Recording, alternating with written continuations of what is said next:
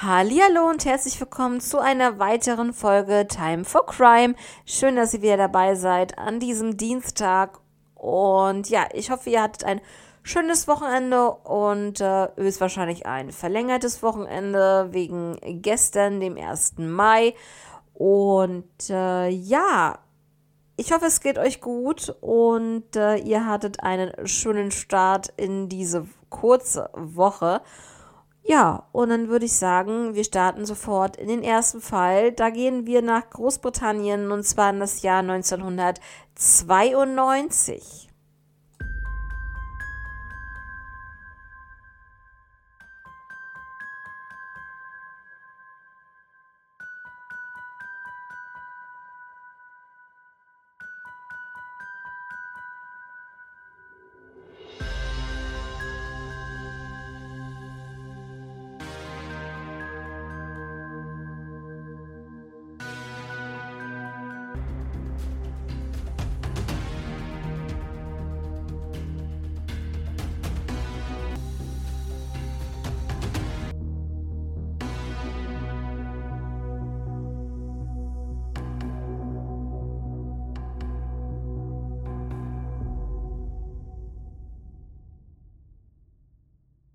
Ja, und zwar geht es um den Mord an Jacqueline Palmer Redford.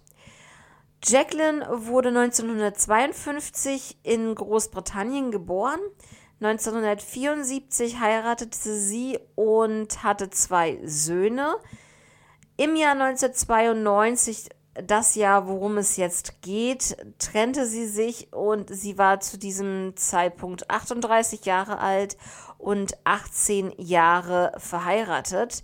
Ihr Mann war Soldat und ihre Söhne waren sechs Jahre alt und 17 Jahre alt.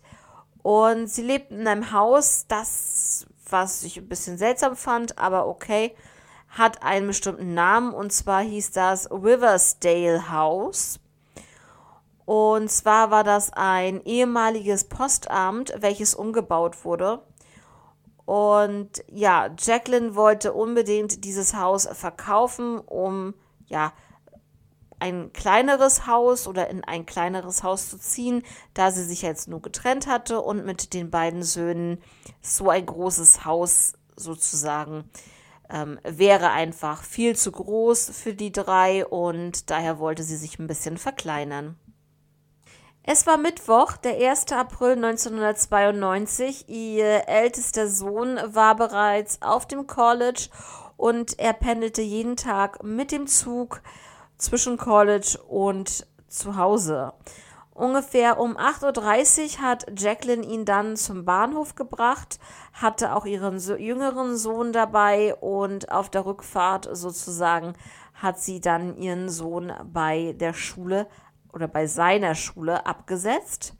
Um 9.15 Uhr war sie dann bereits wieder zu Hause. Dies bestätigte auch ihre Mutter, denn die beiden telefonierten zu diesem Zeitpunkt miteinander. Und genau. Und, ähm, Jacqueline wollte dann auf jeden Fall noch in die ähm, in Basingstoke shoppen gehen. Ungefähr um 16 Uhr wollte Jacqueline ihren Sohn von der Schule abholen und auch ihr ältester Sohn wartete bereits am Bahnhof, da sie ihn abholen wollte. Also wollte, sie wollte beide Söhne wieder abholen. Er ist dann mit irgendjemandem mitgefahren, ich gehe davon aus, mit irgendeinem Bekannten und war dann 17.30 Uhr dann zu Hause. Und er betrat das Haus, da war noch nichts Ungewöhnliches dabei, aber als er dann in die Küche trat, hat er leider oder fand er leider seine Mutter tot auf dem Küchenboden vor. Und ja, was soll ich dazu sagen? Also, ja, es ist alleine diese Vorstellung, dass der Sohn die eigene Mutter tot auffindet, ist schon wirklich ganz, ganz extrem, also eine ganz extreme Situation. Natürlich wurde die Polizei alarmiert, ganz klar. Spuren wurden gesichert. Es äh, ist ähm, auf jeden Fall ganz klar gewesen, dass der Fundort auch der Tatort gewesen ist. Denn ähm, warum sollte, also auch allgemein, ne, warum sollte irgendjemand sie außerhalb ermordet haben und dann in die Küche gelegt haben, ne? Und anhand der Spurensicherung war es natürlich auch ganz klar, dass es so gewesen ist, dass der Mord dort stattgefunden hat.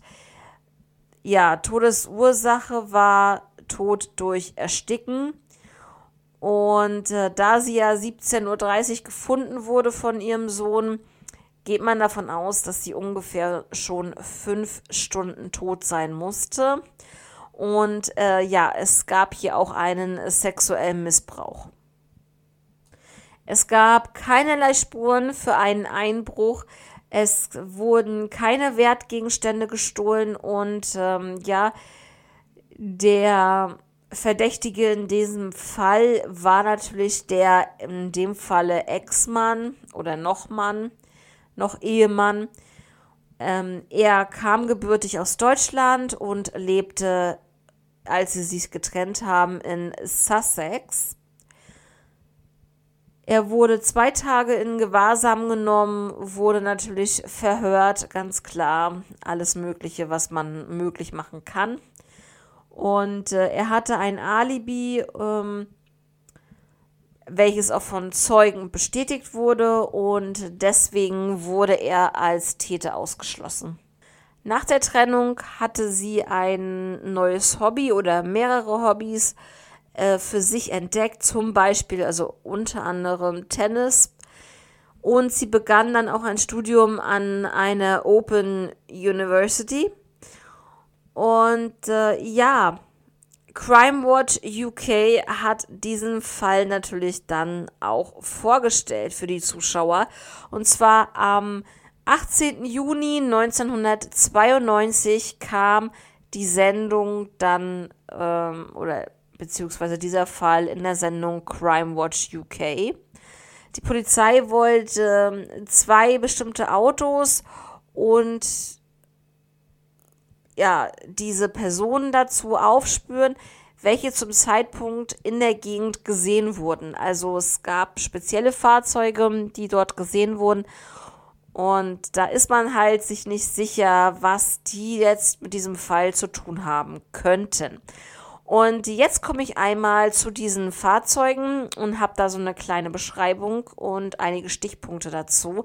Und zwar Fahrzeug Nummer 1 wurde am Vortag beim Abholen des Sohnes von der Schule gesehen. Es war eine kleine dunkle Limousine mit einem Fließ, also so ein Fließheck. Ähm, und war, es war wohl ein Wohol Chef äh, ähm, Chevette, Chevette. Und es saß ein Mann am Steuer. Zumindest zu dem Zeitpunkt, als er bei der Schule gesehen wurde. Und dieser Mann starrte einfach nur geradeaus. Am besagten Tag, als der Mord geschah, soll dieses Auto dann auch nochmal gesichtet worden sein. Und zwar auf dem Grundstück des Hauses ist es wohl eingebogen. Also ein ähm, Anwohner, der dort vorbeifuhr, der ihm ist das aufgefallen, dass das Auto, welches so aussah, ja, in die Einfahrt dieser Familie ähm, einbog. Beschreibung des Fahrers war wie folgt. Er war ungefähr 40 Jahre alt, hatte sandfarbenes Haar, war ungepflegt, hatte ein weißes Hemd an über einem grauen Pullover. Einen blassen Teint hatte er und er sah wirklich krank aus. Ein zweites Fahrzeug, welches dort gesichtet wurde, in der Nähe und zwar auf einem Parkplatz eines Bürogebäudes und zwar hieß das Astra Haus.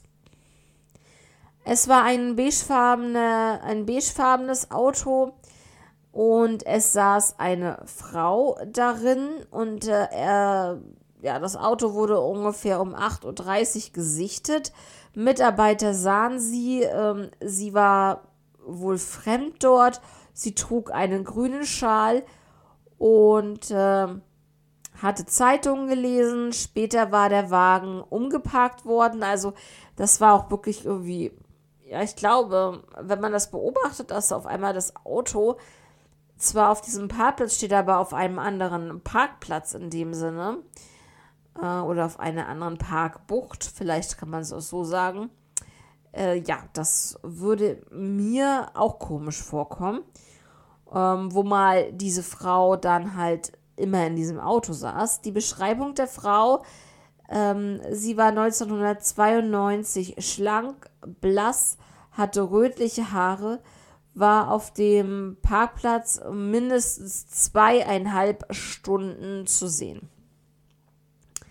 Dann gab es auch noch einen Mann mit zwei Taschen. Das war auch so ganz eigenartig. Also das wird alles so ein bisschen äh, gesichtet, so im Umk Umkreis, im Umfeld.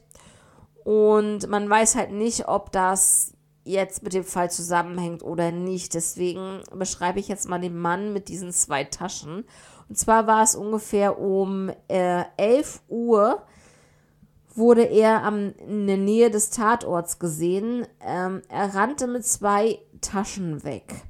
Die erste Tasche war ein, äh, eine Sainsbury's Tasche und die andere eine Reisetasche einer bestimmten Fluggesellschaft.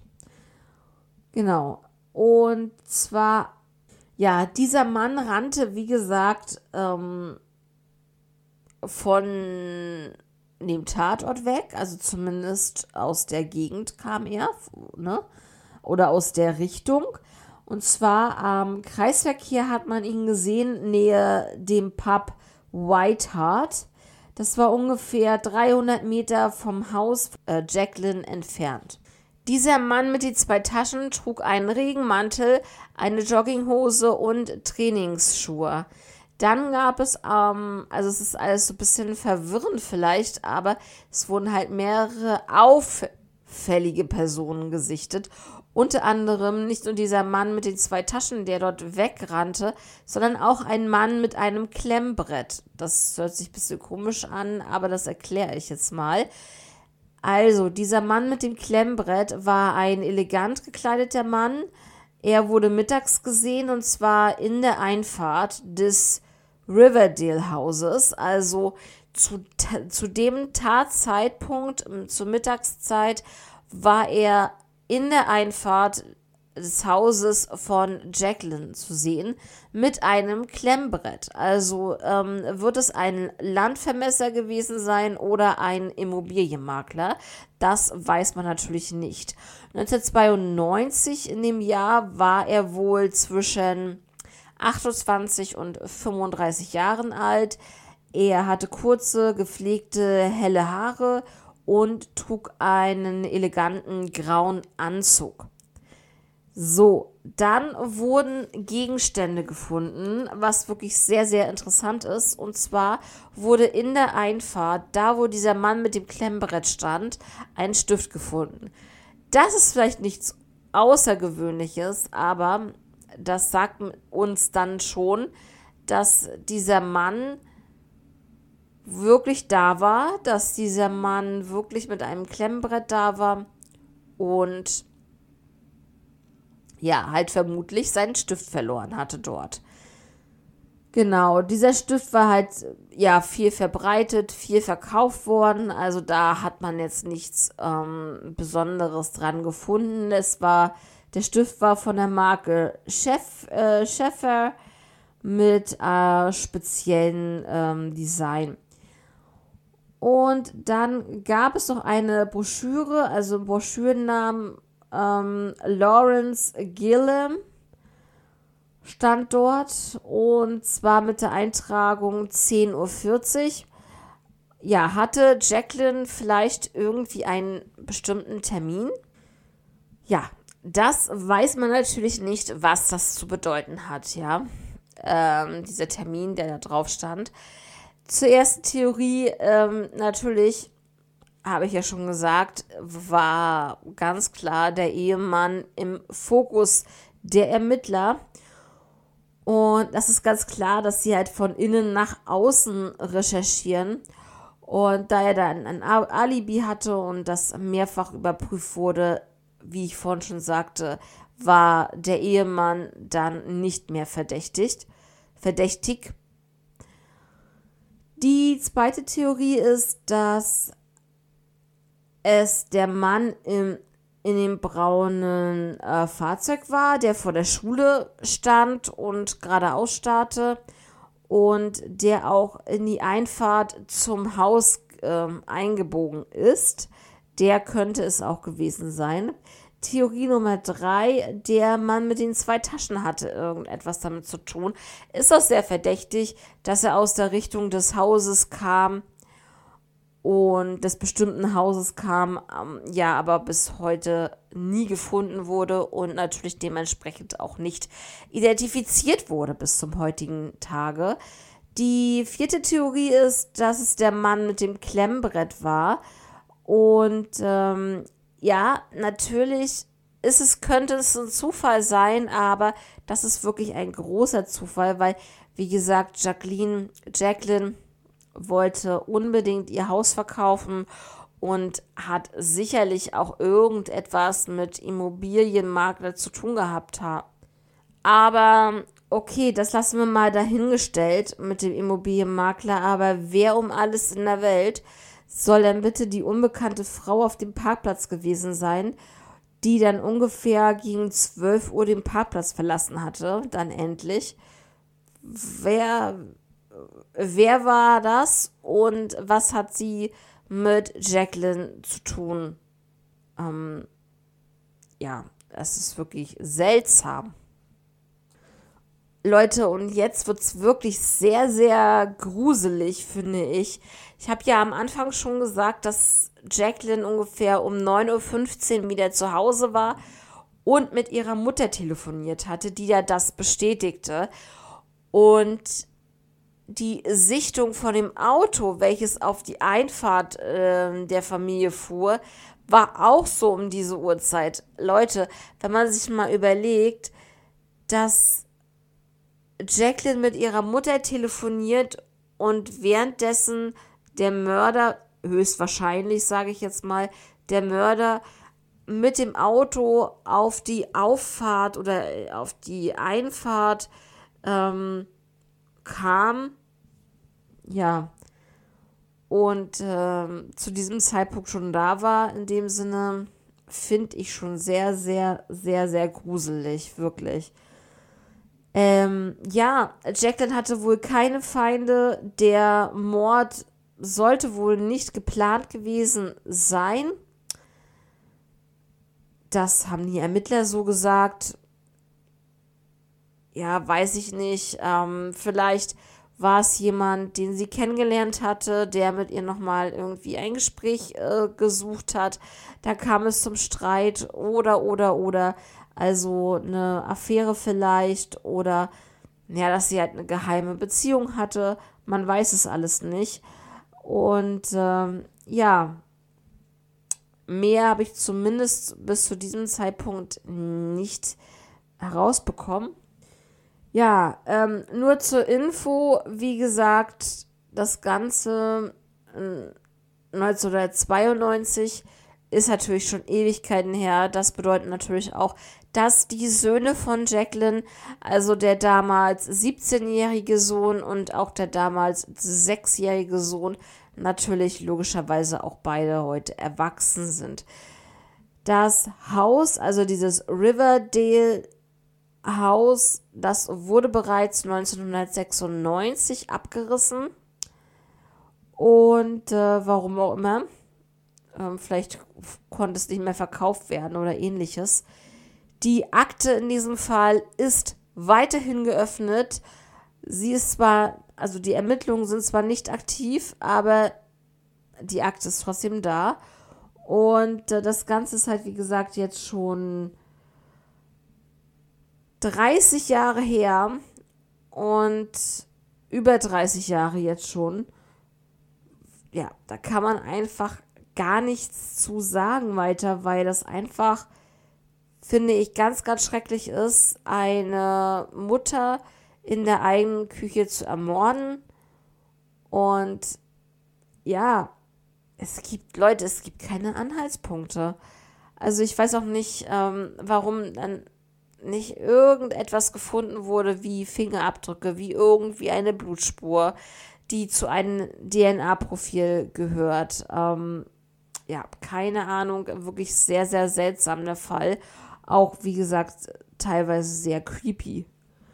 Ja, Leute, mehr habe ich dazu nicht. Ähm, schreibt mir noch gerne eure Meinung zu diesem Fall. Würde mich darüber sehr freuen. Jetzt im zweiten Fall, da sind wir im Jahr 1989 und zwar geht es hier um Tracy Marie Crow. Tracy wurde am 9. April 1972 geboren und sie ging dann später auf die Halifax High School. Sie war im Jahrbuchclub und sie zeichnete für die Schülerzeitung. Und ja, alle ihre Freunde meinten, sie wäre zuverlässig, verantwortungsbewusst, aber schüchtern. Sie hatte viele enge Freunde, einen festen Freund und sogar schon ein eigenes Auto. Sie trug einen Ring der Klasse von 1990. Am Samstag, den 5. August 1989, war es sehr heiß und schwül. Sie war 17 Jahre alt und abends traf sie sich mit Freunden in einem Pavillon. Um 22 Uhr fuhr sie dann zum Trailer Park in Millersburg, Pennsylvania, um dort ihren, ihre Schwester und ihren Schwager zu besuchen. Aber diese waren nicht da. Sie hinterließ einen Grill und Essensgutscheine. Ja, das war wohl so abgemacht. Also, ich fand das jetzt auch ein bisschen seltsam. Einen Grill, aber okay circa elf Kilometer von ihrem Zuhause entfernt war die Wohnung von ihrer Schwester. Und ja, man hat sie seitdem nicht mehr wieder gesehen. Sie ist dann verschwunden. Am nächsten Tag wurde dann eine Vermisstenmeldung gemacht. Äh, ihr Vater fand durch Zufall ihr Auto, den Mercury Komet von 1971 er war verschlossen, aber ihre Sachen waren komplett alle weg. Und des Weiteren blieb auch ihr Konto unberührt. Ja, ein paar verschwundene Gegenstände wurden dann aber auch später gefunden. Und zwar 1993, also vier Jahre nach dem Verschwinden, wurde im Wisconsin Creek ihr Führerschein gefunden und Teile der Brieftasche. Also, ja, geht man davon aus, dass das so ein paar äh, Sachen ähm, aus der Handtasche waren. Jedenfalls äh, ist das in der Nähe von ihrem Freund, also von ihm die Wohnung war in der Nähe von diesem Fundort dieser Sachen. Also es ist schon ein bisschen sehr kurios. Im September 2010 wurde eine Leiche in Newport gefunden. Es war eine weiße Frau zwischen 25 und 45 Jahren. Und ja, die Gerichtsmediziner haben herausgefunden, dass es nicht Tracy war, die dort gefunden wurde. Vier Jahre später, im August 2014, kam heraus, dass drei Monate vor dem Verschwinden von Tracy wie gesagt, im Jahre 1989 am gleichen Ort es schon mal einen Entführungsversuch gab. Also das könnte ein Zusammenhang natürlich auch mit dem Fall von Tracy sein. Die erste Theorie ist natürlich, sie ist weggelaufen, aber das glaubt man eher weniger. Und vor allen Dingen auch, weil ihr Konto nicht berührt wurde. Und äh, ja, die zweite Theorie ist eine Entführung und Ermordung von einem Fremden. Dieses wo, wurde halt auch ausgeschlossen. Ich kann euch jetzt nicht genau sagen, warum man das so denkt, aber es wurde ausgeschlossen. Und natürlich gibt es auch eine Entführung und Ermordung durch eine bekannte Person. Hierzu haben sie nicht wirklich Auskünfte gegeben. Vielleicht haben sie Hinweise und wollen das nicht an die Öffentlichkeit ähm, ja, weitergeben. Aufgrund von ermittlungstaktischen Gründen, so sagt man ja. Ich frage mich wirklich, wem ist Tracy an diesem sehr heißen und schwülen Augusttag damals im Jahr 1989 begegnet? Hat sie sich vielleicht noch mit jemandem getroffen? Ja, also sie, wie gesagt, sie wollte ja zu ihrer Schwester, das, ähm, ja, wurde ja zerschlagen in dem Sinne, dass die Schwester und der Schwager nicht da waren. Aber hat sie dann einfach sich was anderes überlegt, was sie unternehmen wollte? Ist sie vielleicht auch irgendwo hingefahren? Aber es gibt halt keinen Zeugen, die irgendetwas sagen könnten, ob sie vielleicht noch in irgendeinem Club war, in irgendeiner Bar oder sonst wo. Also wirklich sehr, sehr schwierig. Und ja, es ist halt wieder ein ganz großes Fragezeichen, was ist passiert. Und ähm, ja, ich persönlich kann euch definitiv sagen, ich glaube nicht, dass sie weggelaufen ist. Ich glaube, dass sie sich mit jemandem getroffen hat, den sie vielleicht kannte. Oder vielleicht hat sie aber auch jemanden mitgenommen, einen Anhalter oder so. Und dann ist es zu einer, ja, ich sag jetzt mal, tragischen Situation gekommen, wo sie vielleicht doch ähm, zu Tode kam. Und ja, also ich persönlich glaube nicht daran, dass sie noch am Leben ist, aber ja, das ist so, ich sag mal, so über 90 Prozent glaube ich nicht wirklich daran. Ähm, ja, schreibt mir doch gerne eure Gedanken zu diesem Fall. Ich bin noch nicht ganz fertig. Ich sage es nur schon mal im Vorfeld, weil ich äh, das wirklich sehr, sehr krass finde, dass sie da einfach, sie war ja, wie gesagt, mit dem Auto unterwegs. Also Ne? Und vor allen Dingen, das Auto wurde gefunden, es war verschlossen, nur ihre Sachen fehlten. Dann wurden die Sachen noch gefunden, ihr Führerschein zumindest. Und es ist, ich finde es wirklich sehr, sehr komisch, wie denn ihre Sachen da hinkommen. Und ich glaube nicht, dass sie ihre Sachen irgendwo hinschmeißt. Ja, also das kann ich mir nicht vorstellen. Ja, also nochmal einmal zu Tracy. Ähm, sie wurde seit dem, oder sie wird seit dem 5. August 1989 vermisst. Sie war nur 1,49 Meter groß, beziehungsweise klein.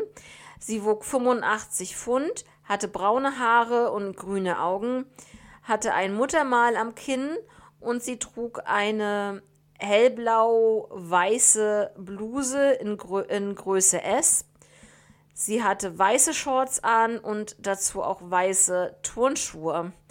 Und was sehr interessant ist, ist, dass äh, es vom FBI auch, ja, ich sag mal, eine Liste gibt.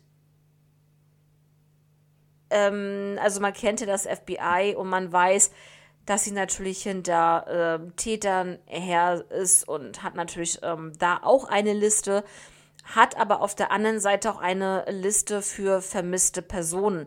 Und auf diese Liste der vermissten Personen des FBI steht auch Tracys Name mittlerweile. Und äh, ja, finde ich ganz gut, weil, wie gesagt, ähm, man muss sich das mal vorstellen, wie lange das schon her ist, dass sie vermisst äh, wird. 1989, Leute, da war ich vier Jahre alt, sie war 17. Ähm, ja, das ist schon wirklich richtig krass, finde ich.